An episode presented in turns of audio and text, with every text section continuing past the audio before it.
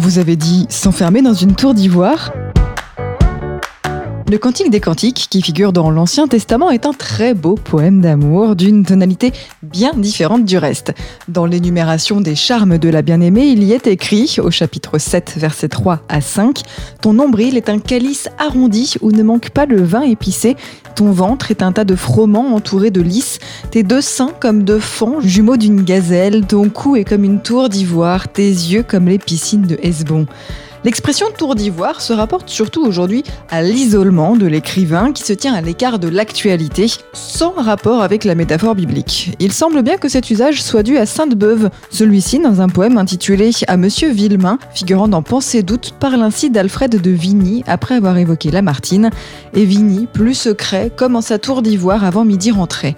L'image vite du succès et on la retrouve peu à peu dans Les filles du feu de Gérard de Nerval, paru en 1854. Il ne nous restait pour asile que cette tour d'ivoire des poètes où nous mentions toujours plus haut pour nous isoler de la foule.